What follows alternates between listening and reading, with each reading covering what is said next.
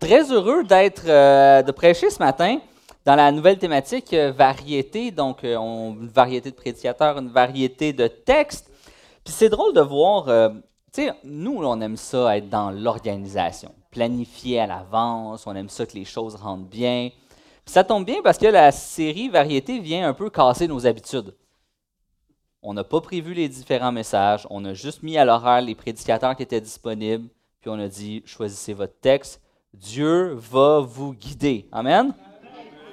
Puis c'est bien parce que Dieu nous a guidés, en tout cas moi, m'a guidé dans, ma préparation parce que, drôlement, ça fait une suite logique au message de la semaine passée de Pasteur Edlin. Donc, euh, vraiment, c'était de servir Dieu avec un cœur sincère. Et puis, moi, cette semaine, on va parler de la liberté. Amen? Cette liberté que Christ nous a acquis à la croix. Et vraiment, on va aller ensemble dans Galates 5. Je ne vais pas commencer tout de suite à lire. Galates 5. Donc, euh, si tu n'es pas habitué avec ta Bible, commence par la fin, ça va plus vite. Va vers la fin puis remonte tranquillement. Tu vas arriver à Galates. On va aller au cinquième chapitre et on va faire le chapitre 5 au grand complet. C'est important de comprendre le contexte, le contexte de l'épître aux Galates. Parce que Paul va écrire aux gens de l'Église de Galatie pour les encourager, premièrement. Il veut les encourager il veut leur rappeler l'importance d'être attaché à la vérité révélée par Jésus et les implications que ça, a pour la pratique de leur foi. Donc, il veut leur rappeler, hey, la vérité, ce n'est pas juste un concept, ce n'est pas juste quelque chose qu'on déclare de même, ça a des implications pratiques dans ta foi de tous les jours. Et Paul est conscient que dans cette Église-là, à ce moment-là, il va y avoir des chrétiens judaïsants qui vont influencer l'Église à un retour vers les traditions de l'Ancien Testament. Là, peut-être tu dis, OK, c'est quoi un, chrétien judaïsant? On a-tu ça encore aujourd'hui? Ça existe-tu? Euh, dans le contexte de l'époque, c'est des chrétiens qui disent, oui, on reconnaît Jésus, on veut suivre Jésus, on aime Jésus, mais il y a quand même des trucs intéressants dans la loi. Tu sais, la loi qui est quand même de Dieu, puis ils veulent, suivre Jésus en gardant leur tradition judaïque. OK? En gros, c'est ça. Mais on va le voir plus, tard.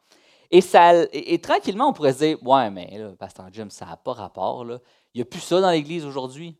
Il n'y a plus de chrétiens judaïsants? Mais il y en a ça, on commence à revoir un peu l'émergence de tout ça, de, personnes qui, qui, un retour aux, traditions judaïques. Mais peut-être que vous connaissez un autre mot pour ça, parce qu'on ne dirait plus un chrétien judaïsant aujourd'hui. Quelqu'un qui met plus d'emphase sur la loi puis les choses à faire on appelle ça légaliste dans l'Église. Y en a-tu ici qui ont été dans des églises légalistes? Non, lève pas la main, lève pas la main, lève pas la main. Mais est-ce qu'il y en a qui ont connu le légalisme? Puis vous savez c'est quoi? Vous savez c'est quoi? On va, on, va on va le voir un petit peu plus loin. Mais c'est quelque chose qui existe, qui est là et qui est bien présent, qui était bien présent dans les églises avant, mais qui est toujours présent dans les églises aujourd'hui. Et c'est la même chose que Paul. Et là, Paul veut ramener ça, dire Wow, wow, wow tu t'éloignes de fondamentalement cette, perception-là de la loi des traditions t'éloigne d'une vraie communion avec Jésus-Christ. Et on va voir ça au travers le message de Galates 5. Donc, je t'ai laissé pas mal de temps, j'ai fait une longue intro. Tu devrais être rendu à Galates 5. OK? Sinon, sinon, c'est pas grave, continue à feuilleter, tu es le bienvenu. Les versets vont aussi apparaître à l'écran. Mais euh, laisse-moi te rappeler, si tu n'as pas une Bible, t'en veux une. Tu dis Ah, j'en ai pas, euh, j'aimerais ça suivre, ou j'aimerais juste ramener une Bible à la maison. ça tombe bien. Parce qu'on en donne des Bibles. Hein? on est une église quand même. Si on ne donnait pas des Bibles, ça serait bizarre. On donne des Bibles. Donc, tu peux aller en chercher une. On en vend aussi. S'il y, a différentes euh, versions de la Bible, il y a différentes. Euh, bon, tu peux aller voir au comptoir d'information, ils vont te renseigner là-dessus. Mais mettons, tu dis, je sais pas, moi, je n'ai pas de Bible, je veux une Bible, je n'ai pas envie de dépenser là-dessus aujourd'hui, là, ce matin. Fine, pas de trouble, on donne des Bibles. Moi, je t'encourage le dimanche matin à apporter ta Bible. C'est toujours bien de l'avoir entre ses mains pour pouvoir suivre avec moi. Ou si tu es comme moi quand j'étais un nouveau chrétien, barbouiller ma Bible, avec plein de petites notes. Puis finalement, ben après ça, tu as de la misère à lire le texte biblique parce que c'est tout mélangé. Mais ça, c'est moi. On va lire ensemble Galates 5 et on va directement commencer au verset 1. Paul est déjà avancé dans sa lettre, il a déjà mis la table, il a déjà mis le contexte, et là, il va attaquer le vif du sujet. Il va dire, c'est pour la liberté que Christ nous a affranchis. Demeurez donc ferme et ne vous laissez pas mettre de nouveau sous le joug de la servitude. Quand même une déclaration assez puissante de l'apôtre Paul. Il va dire, c'est pour la liberté que Christ nous a affranchis. Réalisons-nous, est-ce qu'on réalise maintenant, est-ce qu'on réalise à quel point on était prisonnier, à quel point on était sous un joug? On était sous le joug du péché et de la mort.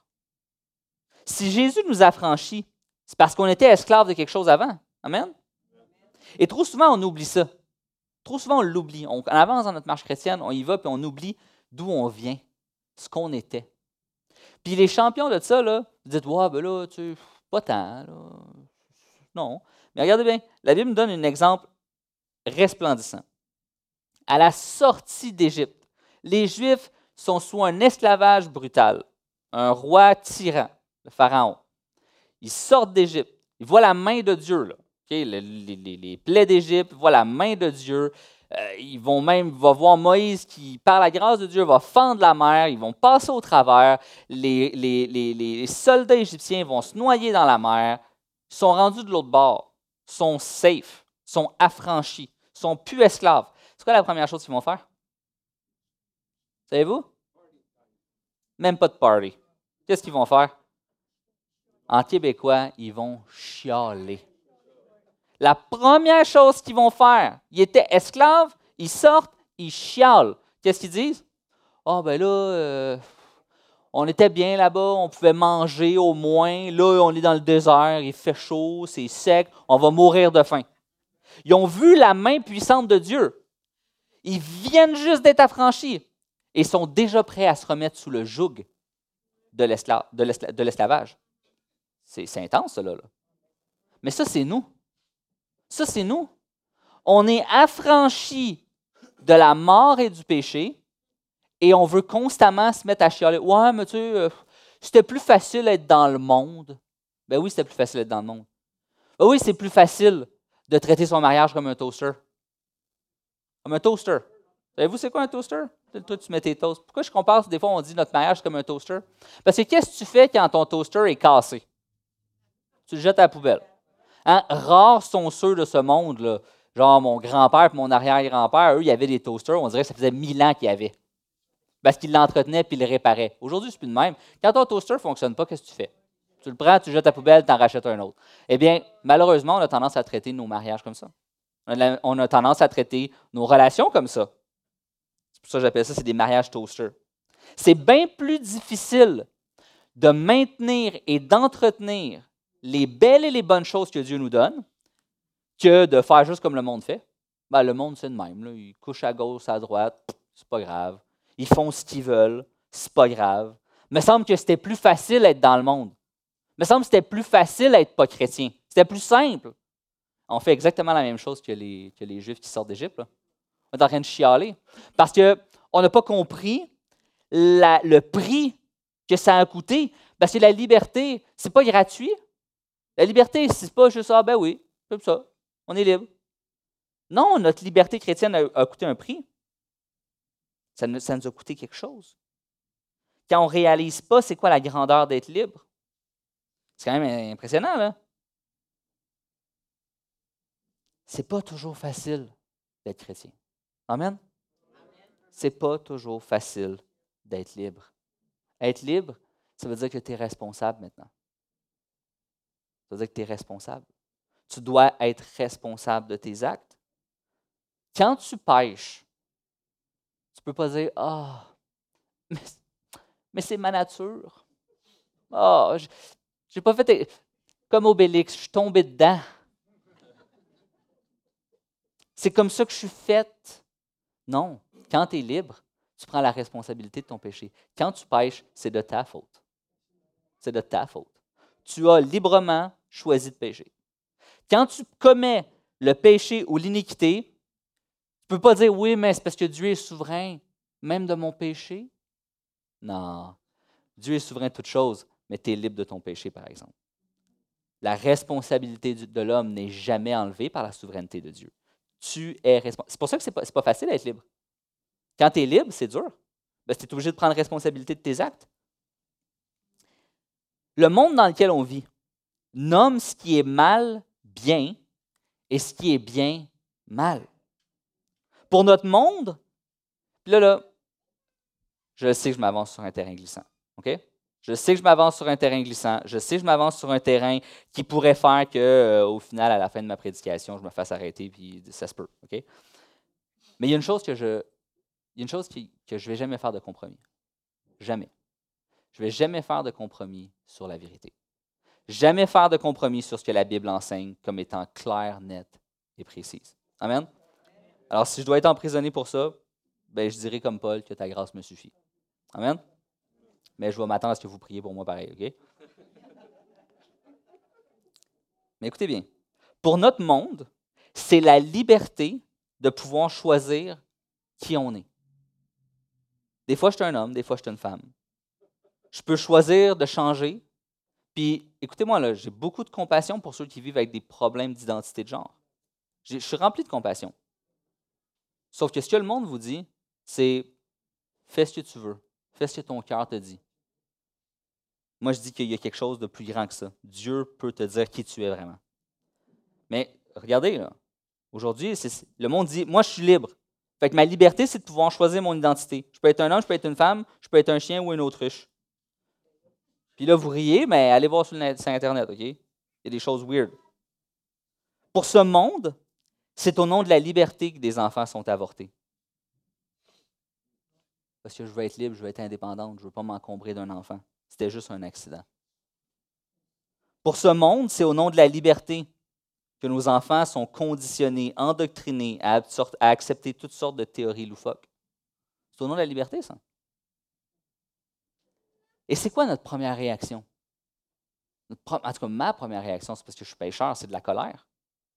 C'est de la colère envers ce monde qui dit, ben voyons donc, tout ce, que Dieu dit qui est mal, vous, vous, vous dites qui est bien. C'est de la colère. Mais en fait, ça ne devrait pas être la colère.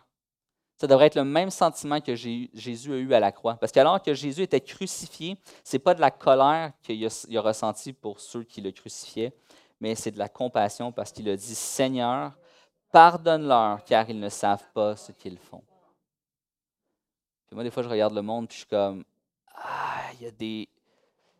OK, je, vais vous dire une expression très mondaine. Ça, c'est mon père qui disait ça. Il dit Des fois, il y a des tapes sur la gueule qui se perdent. OK? Des fois, je regarde le monde, puis c'est ce que je me dis. il y a des tapes à la gueule qui se perdent. Mais l'affaire, c'est que le Dieu, créateur de l'univers, me dit pardonne-leur, prie pour eux. Apporte-les au pied de la croix parce que Dieu, le Dieu créateur tout-puissant, peut changer leur vie, peut les amener à la repentance. Ma job, ce n'est pas de les condamner, je suis pas le juge. le juste juge, c'est Dieu. Ma job, c'est de prier pour eux, puis de prier, puis d'intercéder, puis de dire Seigneur, pardonne-leur parce qu'ils savent pas ce qu'ils font. Ce qu'ils nomment liberté, c'est en fait l'influence perverse de leur péché. C'est leur esclavage rendu manifeste. C'est leur enchaînement qui les garde là où ils sont, les pousse à s'entêter dans le mal et à ainsi faire retomber sur eux, sur leur propre tête, leur salaire, le salaire de leur rébellion. Il n'y a personne qui va aller en enfer et qui va dire Oh, je ne le savais pas. Il n'y a personne qui va se retrouver en enfer et qui va dire Ouais, ben moi, je n'aurais pas dû être là. Il n'y a personne qui va se retrouver en enfer par erreur. Si tu vis une vie entière à dire Moi, là, je ne veux pas suivre Dieu, je ne veux pas suivre ses commandements, je ne veux pas suivre les standards de la foi, je m'en fous, c'est daté, je veux vivre ma liberté dans le monde. Mais si tu vis une vie entière loin de Dieu, sois pas surpris que tu vas vivre une éternité entière loin de Dieu. Pourquoi Dieu dirait Ah, ben oui, euh, why not? Tu as passé ta vie à me cracher dessus, tu n'as jamais voulu de relation avec moi, tu n'as jamais voulu de communion avec moi, tu n'as jamais voulu apprendre à me connaître, tu n'as jamais voulu communier avec euh, mon Église, fait que, ben oui, pour l'éternité, je vais te laisser. Ben oui, rentre vite. Mais non, Dieu est juste. Dieu est juste, puis il va respecter jusqu'à la fin la responsabilité qui est la tienne. Si tu décides de te rebeller contre Dieu, mais Dieu va te donner ce que tu veux. Il va faire retomber sur ta propre tête le salaire de ta rébellion. Et c'est ça, c'est ça ce qui est terrible avec la liberté. C'est qu'à un moment donné, on est responsable. Tu es libre. Tu veux pécher, tu peux. Mais tu vas avoir à payer pour. C'est pourquoi le texte va nous dire Demeurez donc ferme et ne vous laissez pas mettre de nouveau sous le joug de la servitude. Frères et sœurs, moi je plaide avec vous. Là. Je sais qu'ici, il n'y a personne, il n'y a personne, ni moi le premier, il n'y a personne qui est parfait, il n'y a personne qui ne va jamais pécher. C'est pas ça que je dis. Mais de résister, de rester ferme, c'est de savoir que mes deux pieds sont plantés fortement sur l'Évangile et sur Jésus. Puis que même quand je tombe, même quand j'ai des échecs, même lorsque je pêche, je sais que je peux retourner à Dieu qui, lui, va me relever et me pardonner. Amen. Moi, je vous encourage, ne vous mettez pas sous le joug de la servitude. Je plaide avec vous, demeurez ferme dans la vérité. Il y a des choses qui sont vraies, qui vont être vraies, qui étaient vraies hier, qui étaient vraies il y a mille ans, puis qui vont rester vraies jusqu'au retour de Jésus. Et peut-être que toi, tu es ici ce matin tu ne te considères pas comme un chrétien. Mais je te conseille, je t'invite à considérer vraiment à chercher la justice. Cherche ce qui est juste. Cherche ce qui est authentique. On te donne des Bibles. Donne-toi le défi. Lis, la Bible. Même si tu dis Ah, je ne sais pas, moi je ne suis pas chrétien, je m'en fous un peu. Mais tu as soif de vérité? Tu as soif de ce qui est vrai et authentique? Si tu cherches réellement Dieu, je peux te faire une promesse. Quand tu cherches réellement Dieu, Dieu vient te chercher. J'aimerais ça dire, j'aimerais ça, dire que c'est à force de recherche. Parce que moi, là, j'ai été plus intelligent que les autres, puis j'ai cherché à la bonne place, puis j'ai trouvé Dieu. Comme si Dieu se cachait. Moi, j'ai trouvé rien. C'est que Dieu m'a vu, perdu, sans espoir, en train de regarder à gauche puis à droite, puis à chercher réellement c'est quoi la vérité. C'est quoi, c'est qu'est-ce qui est vrai et authentique? Et dans sa grâce absolue, Dieu est venu me chercher. Il est venu me trouver moi. C'est pas moi qui l'ai trouvé, c'est lui qui est venu à ma rencontre. Et si tu le cherches réellement ce matin, tu peux réellement le trouver. Amen. Que tous ceux qui ont rencontré Jésus disent Amen. On continue. Deux habits. Voici moi, Paul, je vous dis que si vous vous faites circoncire, Christ ne vous servira de rien. Et je proteste encore une fois à tout homme qui se fait circoncire qu'il est tenu de pratiquer la loi tout entière. Vous êtes séparés de Christ, vous tous qui cherchez la justification dans la loi. Vous êtes déchus de la grâce. Pour nous, c'est de la foi que nous attendons par l'Esprit l'espérance de la justice. Car en Jésus-Christ, ni la circoncision ni l'incirconcision n'a de valeur, mais la foi est agissante par la charité. Vous courriez bien qui vous a arrêté pour vous empêcher d'obéir à la vérité? Cette influence ne vient pas de celui qui vous appelle. Ici, Paul, dans mon deuxième point, là, s'intitule simplement la justification par la loi ou par l'esprit. Paul parle à des chrétiens. Alors qu'au début, on a parlé de l'influence du monde voici l'influence que le monde peut avoir, le joug du monde, le joug. Bon, on, a mis ça en, perspective. Mais ici, là, Paul parle à des chrétiens, des gens qui allaient bien, qui marchaient dans la vérité, puis qui soudainement se sont fait influencer, pas par le monde, mais par les judaïsants de l'Église. Donc aujourd'hui, on pourrait dire par des légalistes, qui disent que les chrétiens devraient, se faire circoncire, parce que c'est le, texte nous parle de circoncision. Mais en fait, bon, si tu es nouveau, ou tu n'es pas super à l'aise avec la Bible, peut-être tu te poses, mais c'est quoi le rapport de la circoncision?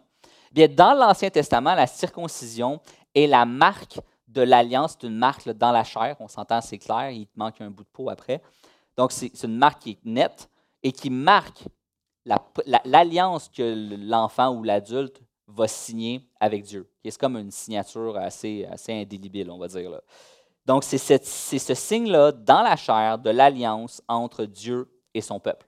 Ça, c'est pour ça la circoncision. Mais Paul ici va dire, si tu te fais circoncire, tu dois suivre la loi tout entière. Puis ça, si tu fais ça, ça te sépare de Christ. Euh, encore une fois, laissez-moi vous mettre un petit peu à jour. La loi tout entière, c'est complexe. Souvent, on va caricaturer puis on va dire, OK, ben, il y a, par exemple, tu ne mangeras pas de porc. Mais c'est plus que ça. Il y a un paquet d'affaires que les Juifs ne peuvent pas manger. Là. La loi là-dessus. La loi sur le sabbat, c'est extrêmement strict. Les lois sur le sabbat, il y a plein d'affaires que tu ne peux pas faire. Là, tu vois, Paul est en train de dire il faut que tu suives toute la loi. Mais l'affaire, il va dire et cela vous sépare de Christ. Parce que c'est impossible de suivre toute la loi. Fait que là, ils veulent prendre des affaires de la loi, mais pas de la suivre au complet. On va, on va continuer. La seule personne qui a accompli la loi de façon entière et complète, c'est Jésus-Christ. C'est lui qui a le mérite. S'il y a un salut qui s'est gagné au mérite, c'est celui de Jésus. Parce que lui, il méritait, parce qu'il a accompli parfaitement la loi. Parfaitement, parfaitement, ses œuvres sont incomparables. Nous, même si on essaye, on ne serait pas capable. On ne serait pas capable d'accomplir la loi. Et là, ici, il y a des gens qui arrivent, qui disent aux chrétiens de cette église-là, ben, vous devriez vous faire circoncire, vous devriez arrêter de manger du porc et du sang, tu devrais ci, tu devrais ci, tu devrais ça. Fait que dans le fond, ils choisissent. Ils pick and choose les lois qui, selon leur tradition, ont que ben, tu as l'air plus pieux. Parce qu'on s'entend. Oui, je vais le dire. On s'entend. Si tu es, quelqu'un qui est. Habituellement, la circoncision, ça se fait quand tu es très petit, très jeune, dans les premiers jours, la première semaine de naissance. On s'entend-tu que ce qu'ils sont en train de dire, les Juifs, c'est que si tu t'es converti, parce que c'est la plupart, c'est des païens, ceux qui sont là, ce n'est pas, pas, des Juifs si on parle de circoncision ou pas, parce que ce serait déjà fait quand ils étaient bébés. Fait qu'on parle d'hommes adultes. Et là, ce que ces chrétiens, ces, chrétiens judaïsants ou légalistes arrivent et disent, ils disent, ben oui, si tu veux être vraiment un vrai chrétien, il faut, faut que tu te fasses circoncire. Mais on s'entend qu'il y a une différence là, entre un adulte et un enfant. OK? Toutes les messieurs, vous faites ouch. Parce qu'il n'y a pas, pas d'anesthésie, il n'y a rien. C'est fret, clic, avec. Euh, bon, c'est pas clean. Euh, c'est une marque dans la chair, mais en même temps sur laquelle il pourrait se vanter. Moi, j'ai 37 ans, je me suis fait circoncire. Hey, à fret, de même, par un rabbin. Je suis quand même cool. Tu, tu, game, toi? Puis il y a des gens qui font comme Oh, Paul, c'est pas ce qu'il dit, hein? Ils vont se rallier à Paul après avoir vu le premier crier. Là. Ils vont faire comme OK, peut-être pas la raison. Et vous comprenez une chose? Vous comprenez une chose? C'est qu'ils peuvent se vanter après. Ils peuvent se vanter, prendre un, certain mérite dans l'application de la loi. OK? je veux dire, il n'y a personne qui fait ça à l'Église. Le portail, là, hein? Il n'y a personne qui fait ça ici. Qui prend le mérite de dire, ben, ben tu sais, moi, je donne à l'Église. Euh, on devrait avoir plus de considération pour moi. Moi, je sers souvent à l'Église. Euh, il me semble que le pasteur devrait venir manger chez nous plus souvent. Comprenez que dans l'Église, ça devient de façon plus insinueuse. C'est plus, plus sinueux, c'est plus, plus insidieux. Ça vient, ça vient derrière. Où on tente de se justifier par une certaine forme de légalisme. Puis pour ceux-là, depuis tantôt, je dis légaliste, légaliste. Puis là, vous dites, OK, mais là, nous, là, on est récents dans l'Église. Qu'est-ce que tu veux dire par là? OK, je te donne une définition bien vite. Le légalisme, c'est quoi?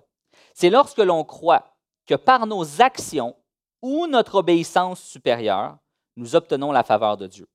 Pour certains, ça peut se manifester par une arrogance spirituelle du genre, je suis supérieur par mon obéissance supérieure, Désolé si tu te justifies par la loi, là, mais Paul va dire que tu es déchu de la grâce. Laissez-moi me mettre en contexte. S'il y en a, vous avez connu l'époque où veston-cravate pour messieurs était si tu n'as pas ça, ça va mal. Y en a-tu qui ont connu ça? Il y en a, il y en a. Hein. Pas obligé de dire à quelle église. Pas obligé de dire où. Qu'est-ce que ça fait si quelqu'un rentre dans l'église habillé en jogging? Dans, un temps où tout le monde était en veston-cravate. Qu'est-ce qu'il arrive en jogging, jogging Adidas, avec des souliers un peu sales. Qu'est-ce qui se passe? Tout le monde le regarde. Tout le monde le regarde. Tout le monde fait comme Hum, qu'est-ce qu'il fait là, lui? il n'y a, pas eu, a pas eu le mémo, là. Tout le monde le regarde et le juge. Sérieusement, est-ce que parce que je porte un veston, je suis meilleur que Simon Pierre qui porte des shorts? Watch-les. Tu vas avoir un meeting à faire s'il y en a qui lèvent des mains. ça ne change rien. Ça change rien. En quoi est-ce que mon veston ou ma cravate change quelque chose sur ma relation avec Dieu le dimanche matin à l'église? Je comprends, là. Je comprends, il y en a, vous. Je veux dire, je sais que la plupart vous dites, non, mais il n'est pas, pas, c'est pas le plus brillant de la boîte, là. Il est en veston. Mais oui, je suis en veston. Mais ce n'est pas, parce que je mets un veston que je me dis, ah, ils vont, ils vont m'écouter plus. J'ai l'air plus hot. non, je mets un veston parce que j'aime mettre un veston. That's. C'est tout, là. Puis je sais qu'il y en a plein ici, là, vous vous habillez super bien parce que vous aimez vous habiller bien. Amène à ça. Je ne vais pas commencer à dire habillez-vous en jogging. Mais c'est lorsque, à cause que l'autre n'a pas le bon vêtement, on se met à le juger. Ah là, ça, c'est dans votre cœur. Je disais tantôt, la liberté demande la responsabilité. Hein? Moi, je ne peux pas dire Hum, toi, est-ce que tu juges ton frère parce qu'il est mal habillé selon tes standards à l'Église? Parce qu'il n'y a pas le vêtement que toi, tu voudrais qu'il aille? Ça, c'est entre toi et Dieu. C'est toi qui dois se repentir. Moi, je ne peux pas rien faire à part te le prêcher. Puis dire, hey, peut-être que ça, c'est une forme de légalisme. Peut-être que tu regardes l'autre, tu te penses supérieur parce que tu t'habilles mieux. Ben, arrête. Arrête ça. Ou encore, euh, moi, moi, moi ça c'est quelque chose que je trouve euh, magnifique. Là. Quand je vous regarde, moi, je le sais. L'Église Le Portail, vous êtes tous des saints. Vous venez ici, vous êtes tous beaux. Quand on demande comment ça va, tout le monde dit ça va bien. Mon église, ça va jamais mal. Ça va jamais mal à l'église Le Portail de Terrebonne. Moi, je suis comme, ah, man, on est béni. Personne ne va mal. Tout le monde est beau. Tout le monde est bien. Wow! Parce que quand vous arrivez ici, vous êtes dans le paraître. Regarde-moi comment je suis bon. Regarde-moi comment je suis pieux. Regardez comment je suis droit devant Dieu. Mais dans ton cœur, tu n'es pas là. c'est quand tu te montres le dimanche matin, tu es à l'église, ça reflète, la majeure du temps, ça ne reflète pas le reste de ta semaine. Parce que le reste de la semaine, tu as fait de la médisance parce que ton voisin, euh, son gazon est un peu long. Fait que tu as chialé comme quoi il était un paresseux, puis qu'il faisait rien, puis que son terrain était dégueulasse. Tu as été méchant parce que quelqu'un t'a coupé sur la route, puis tu as sorti des mots d'église qui ne devraient pas sortir de ta bouche. Tu trompes les gens qui sont autour de toi. Tu mens. Peut-être que tu fraudes. Tu traites mal ta famille, traites mal ta femme, traites mal ton mari. Puis finalement, tu arrives ici le dimanche matin, puis tu es beau et tu es belle. Mais si Dieu enlevait le, le paraître, juste un instant, je pense qu'il y a beaucoup de gens, moi y compris, on serait sur nos genoux à prier fort pour la, repentance et le pardon. Parce que c'est ce qu'on est. Et ça, c'est une forme de légalisme. Je ne dis pas d'arriver ici et d'avoir l'air euh, d'arriver en pyjama. Là. Je ne dis pas d'arriver ici puis de dire euh, confessez vos péchés en avant ici. Mais ce que je veux vous emmener, c'est à considérer. Tu n'es pas mieux que ton voisin. Quand on se dépouille, on se dépouille du mérite, de l'orgueil, c'est là enfin qu'on peut expérimenter la vraie liberté, la vraie liberté d'aimer les autres. Parce que quand on est rempli d'orgueil, quand on est vaniteux, quand on se regarde comme étant supérieur aux autres, tu ne peux pas aimer les autres parce que tu t'aimes beaucoup trop. Puis la vraie liberté, c'est de servir les autres. Amen? La vraie liberté, c'est de se mettre au service des autres. Et on va le voir un petit peu après, là, mais je me devance un petit peu. Mais dépouille-toi de ton orgueil. Sois vrai. Arrête de juste paraître. Arrête de paraître comme un chrétien. Sois un chrétien. Amen? Vis par l'Esprit. La justification par la loi, fondamentalement, ce n'est pas Dieu. C'est la justification par l'Esprit de Dieu qui est important. Amen? Comment ça se produit? Bien, ça, c'est parce que moi, j'aime un peu l'histoire. Mais je ne vais pas vous faire un cours d'histoire ce matin. OK? Les réformateurs, ceux qui, bon, Luther, Calvin, tout ça, ceux qui ont amené la réforme protestante, ont vraiment résumé l'œuvre rédemptrice. Ce qui est important à savoir, ils ont réglé ça en cinq points. Ces cinq points-là, ça s'appelle les cinq solas. Je ne vais pas les passer avec vous, mais je, vous les ai comme un peu vulgarisés. Je vous les ai arrangés pour faire une super belle phrase qui, à la fin, je l'espère, va donner des amens et des applaudissements. OK? en tout cas, on a le droit d'espérer, hein, mais. OK. Voici comment se produit la justification par l'Esprit de Dieu. Premièrement, c'est par la grâce de Dieu et non les mérites. Je suis sauvé par la foi et non mes œuvres, par Jésus-Christ seul, attesté par les saintes Écritures et non la tradition, pour la gloire éternelle de Dieu le Père, de son Fils Jésus-Christ et du Saint-Esprit. Amen. Amen, hein? Ah, c'est trop gentil. Parce que c'est par la grâce de Dieu qu'on est sauvé. C'est l'œuvre du Saint-Esprit. Il n'y a, pas, une recette miracle. Je ne peux, pas mélanger un peu de sel avec du jus de citron, de, la sauce soya. Oups, c'est la l'œuvre du Saint-Esprit. Je ne peux pas l'activer. Ça, c'est Dieu, par grâce, qui vient et qui me sauve. J'ai aucun mérite. Je n'ai pas besoin de faire 18 prières. Je n'ai pas à me mettre à genoux. J'ai rien à faire, en fait. Dieu, par grâce, me sauve par l'instigateur de la foi. Cette foi qu'il a semée en moi et que maintenant je professe, amène à ça. Ce n'est pas mes œuvres, ce n'est pas ce que je fais. Il n'y a, rien là-dedans que je peux justifier. Par un seul chemin, le seul chemin, là, c'est Jésus. C'est le seul. Tu peux essayer de passer par n'importe quel autre chemin. Au final, ça va soit te mener à la perdition ou ça va te ramener au seul et unique Jésus-Christ. Attesté par les Écritures et non la tradition.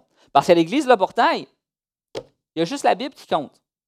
Je ne vais pas faire quelque chose qui n'est pas biblique. Je ne vais pas prêcher quelque chose qui est extra-biblique. Je ne vais pas prêcher rien d'autre que la Bible. On prêche la Bible. Comme vous voyez, je prêche un chapitre complet. Je ne vais pas juste aller chercher un petit bout là, un petit bout là, un petit bout là, puis faire un genre de chimère qui va dire ce que je veux que ça dise. On prêche juste la Bible, pas les traditions. Je ne suis pas infaillible. Je ne suis pas infaillible ici.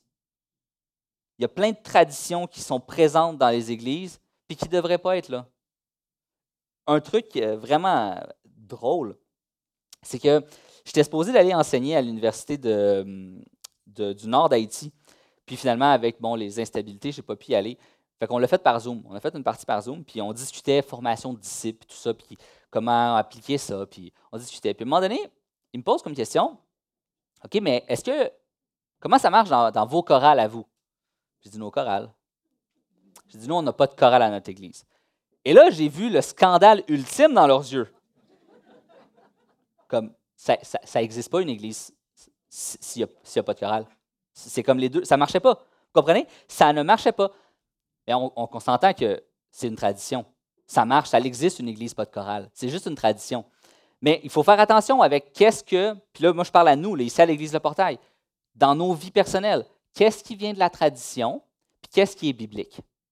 Moi, je vous invite à. La tradition, ce n'est pas, toujours mauvais, mais il ne faut pas que la tradition surpasse ce qui est biblique. Si tu dis, ben, moi, je fais quelque chose de même, mais c'est anti-biblique, ben, peut-être que ta tradition est mauvaise. Une chorale, ce n'est pas anti-biblique, c'est super bon. Mais nous, ici, on n'en a pas. d'en avoir ou de ne pas en avoir, ça ne rend pas ça anti-biblique. Comprenez? Mais il y a comme des fois, on, met nos traditions à un autre plan. On le met comme tellement en avant qu'on se dit, ben oui, mais l'Église ne peut pas exister si on n'a pas cette tradition-là. Alors que, non, qu'est-ce que la Bible dit? La Bible est simple. Amen? Pour la gloire éternelle de Dieu le Père. Ce qui est beau là-dedans, là, c'est qu'il n'y a pas un moment donné où ce que Dieu, il a fait comme Oh, wow! Hey, Pasteur Jim, il est vraiment cute. J'aurais fait Oh, merci Dieu. Ça me le prend vraiment dans le royaume de Dieu. Il va être un bel ajout ça va être le fun de l'avoir. Tu sais, il est drôle, puis tout. Non, non, il n'y a aucun moment que Dieu m'a regardé, ni moi, ni vous, pour dire Ah, j'en ai, j'en ai vraiment besoin dans mon royaume. Non, c'est juste pour sa gloire. Parce que chaque fois que Dieu sauve une âme, c'est un miracle qui est exceptionnel. Parce que c'est un miracle tellement exceptionnel parce qu'il a dit, pour cette personne, je vais temporairement suspendre ma justice pour lui faire grâce. OK? Comprenez ça? Si tu t'en vas devant un juge, là, puis que tu sais que tu as commis le pire crime possible, puis que tu sais là, que la, seule chose que tu vas avoir comme, comme sentence, c'est la mort. Tu vas avoir une sentence de mort. Puis tu es là, puis tu attends ta sentence, puis Dieu, il te regarde, puis il dit Je vais temporairement suspendre le châtiment sur ta vie, puis je te fais grâce, va-t'en. Le feeling de ça. C'est le feeling qu'on a tous senti le jour où ce que Dieu nous a appelés, puis nous a attirés à lui en nous disant Viens à moi, viens à moi, je vais te sauver. Viens à moi, je vais te faire naître de nouveau. C'est ça. On était des condamnés à mort pour qui la porte a été ouverte et qui nous a dit Allez et soyez libres. Amen? Je continue. Et tout ça, c'est pour sa gloire. Je veux dire, pas de mérite là-dedans. 9-12. Un peu de levain fait lever toute la pâte. J'ai cette confiance en vous, dans le Seigneur, que vous ne penserez pas autrement, mais celui qui vous trouble, quel qu'il soit, emportera la peine. Pour moi, frère, si je prêche encore la circoncision, pourquoi suis-je encore persécuté? Le scandale de la croix a donc disparu. Puisse-t-il être retranché, ceux qui mettent le trouble parmi vous? Et je vais être assez rapide sur ce point-là parce que ce que Paul dit, c'est très, très clair. Paul nous invite à être vigilants face aux influences néfastes. Parce qu'il dit un peu de levain peut faire lever toute la pâte. On comprend ce qu'il veut dire. Une petite influence, un petit, euh, juste, ça peut tout contaminer.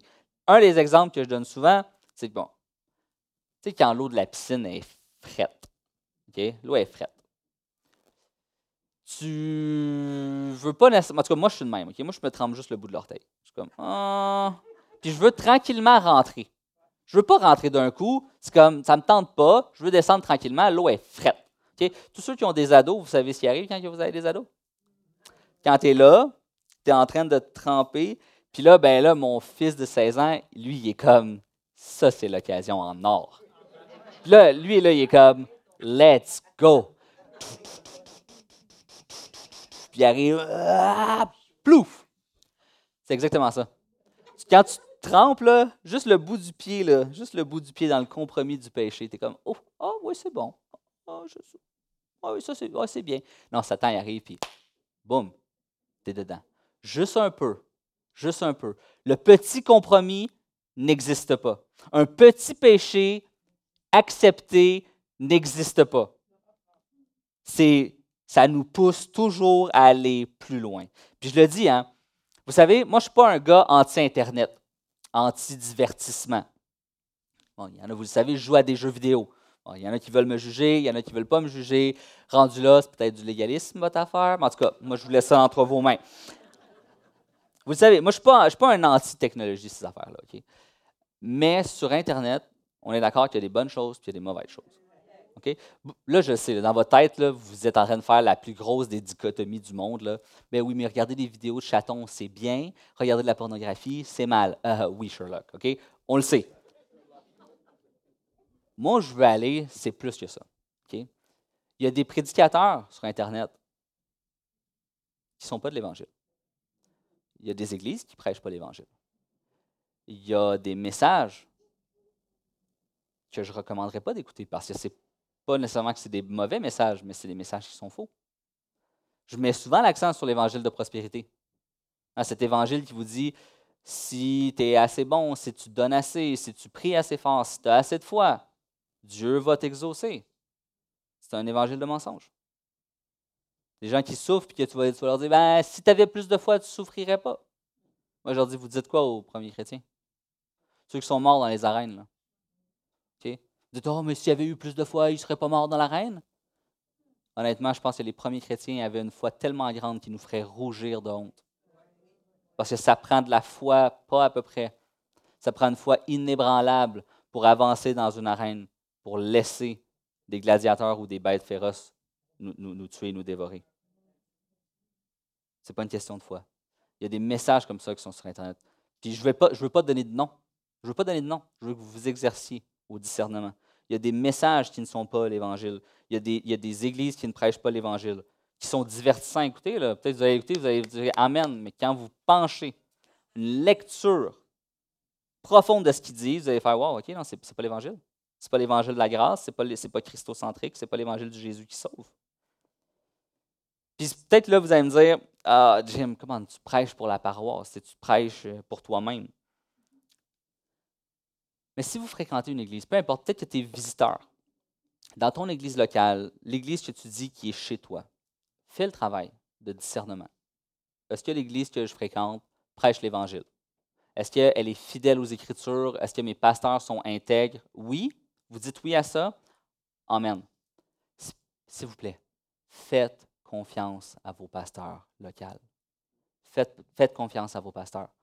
Ils ont étudié beaucoup, ils font, ils portent beaucoup, puis vraiment, moi, j'ai l'Église à cœur. Ma seule et unique job, c'est de vous amener à la bonne place, vers Jésus-Christ.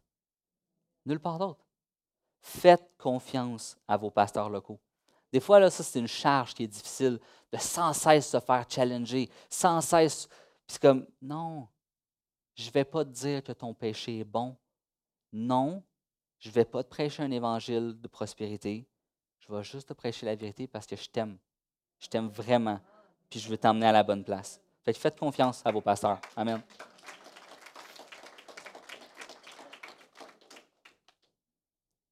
Quatrième point, 13 à 21, puis je vais inviter les musiciens à venir me rejoindre tranquillement. Vous n'êtes pas obligé de vous presser, je vais lire un, bon, bout. Et j'ai pressé de terminer mon message. Frères, vous avez été appelés à la liberté. Seulement, ne faites pas de cette liberté un prétexte pour vivre selon la chair. Mais rendez-vous par la charité, serviteurs les uns des autres. Car toute la loi est accomplie dans une seule parole, dans celle-ci, tu aimeras ton prochain comme toi-même. Mais si vous vous mordez, vous vous dévorez les uns les autres, prenez garde que vous ne soyez détruits les uns par les autres. Je dis donc, marchez selon l'esprit, et vous n'accomplirez pas les désirs de la chair, car la chair a des désirs contraires à ceux de l'esprit, et l'esprit en a de contraires à ceux de la chair. Ils sont opposés entre eux, afin que vous ne fassiez point ce que vous voudriez. Si vous êtes conduit par l'esprit, vous n'êtes point sous la loi. Or, les œuvres de la chair sont manifestes. Ce sont l'impudicité, l'impureté, la dissolution, l'idolâtrie, la magie, les inimités, les querelles, les jalousies, les animosités, les disputes, les divisions, les sectes, l'envie, l'ivrognerie, les acceptables et les choses semblables. Je vous dis d'avance, comme je l'ai déjà dit, que ceux qui commettent de telles choses n'hériteront point le royaume de Dieu. Paul est un grand connaisseur de la nature humaine. Parce que déjà, ça fait plusieurs versets qui nous disent Vous êtes libre, on est libre. Il y a une liberté qui vous a été acquise en Jésus. Amen. Tout le monde est comme Yeah. Puis là, ici, là, il dit Mais il ne faut pas que ce soit un prétexte pour pécher. Il ne faut pas en faire un prétexte pour pécher. Parce que c'est comme notre penchant naturel. C'est notre penchant naturel d'aller vers le péché. on a tous, si vous avez eu des enfants, là, on a tous expérimenté ça. Tu dis OK, dodo dans 20 minutes. Si tu penses que ça va durer 19 minutes et 59 secondes, top chrono, bonne chance. Tu vas être déçu. OK? Tu vas être déçu. Parce qu'avec des enfants, il y a toujours de quoi. Tu réussis finalement à les mettre au lit, qu'est-ce qu'ils disent? T'as envie de pipi? Ah, il fait trop chaud. Il, y a toujours. Tu sais, c'est toujours en train. Pourquoi? Parce qu'ils essaient d'étirer l'élastique de leur liberté. Puis nous, on est pareil. On est pareil. Mettons que Dieu disait, là, la bordure noire ici, c'est ça la limite. OK? La première chose qu'on ferait, c'est ça. C'est correct, ça, Dieu? Il serait comme. Ouais. Puis ça, c'est correct? Ouais. Puis ça. Puis là, Dieu serait comme. Euh, comme. Puis, euh, mettons, mettons, mettons comme ça, c'est correct, Dieu? Puis finalement, on serait comme ça. Ça, c'est correct? J'ai encore les talons sur le stage. Oh, oh. C'est correct? C'est ce qu'on fait constamment avec Dieu. C'est ce qu'on fait de notre liberté. Alors qu'on ne réalise pas là, que il y a tout le reste du stage. Pourquoi tu as les yeux bordés ici sur Ah, ça, c'est ça que je veux que je ne peux pas avoir. C'est ce que je veux faire que je ne peux pas faire. Alors que Dieu, il dit, ben,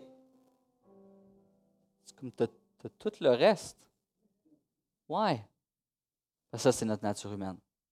On veut sans cesse tester, étirer l'élastique. Mais peu importe.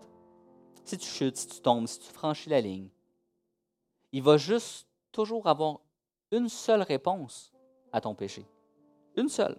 Il y a une seule réponse possible au péché c'est toujours la repentance sincère dans la prière. Peu importe le nombre de fois que tu tombes, peu importe le nombre de fois que tu franchis la ligne, peu importe le nombre de fois que tu penses que tu n'es rien, la réponse va toujours être la repentance dans la prière. Puis chaque fois, la réponse de Dieu va être la même. Je te pardonne. Parce que celui qui vient d'un cœur sincère devant Dieu, en repentance, Dieu est bon, juste pour nous donner ce pardon. La liberté acquise en Jésus doit nous pousser à être serviteurs les uns des autres. Vous me direz, maman, mais c'est un peu weird, non? Parce qu'on a été libérés du joug, puis là, il faudrait être comme serviteur. Il me semble que je suis libre, je peux être pour essayer d'être serviteur. Mais moi, je vous dis, regardez le plus grand roi des rois, Jésus. Alors que quand il est venu sur terre, il est venu comment? Comme un, conquérant, comme un roi qu'il fallait que tout le monde serve, ou il a pris la forme d'un serviteur? Je pense que s'il y avait bien quelqu'un de libre, c'est Jésus. Là. Il aurait pu faire ce qu'il veut. Mais il a pris la forme d'un serviteur.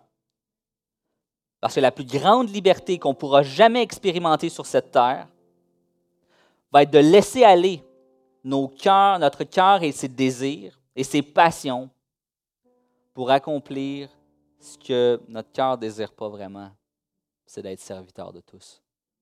Se mettre au service des autres. En fait, être libre, c'est de pouvoir expérimenter une chose que seuls les chrétiens peuvent vivre. C'est marcher selon l'Esprit. Il y a juste les chrétiens qui peuvent marcher selon l'Esprit. Parce que le monde d'aujourd'hui dit être libre.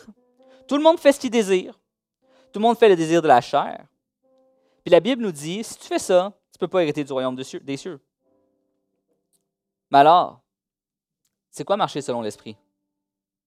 Parce qu'on sait que marcher selon la chair, c'est pas trop dur, on le sait. On se laisse aller à nos vices. Mais c'est quoi marcher selon l'esprit? C'est assez simple en fait. Hein. C'est simple, mais c'est difficile. C'est souvent ça, hein. les choses les plus simples sont si difficiles.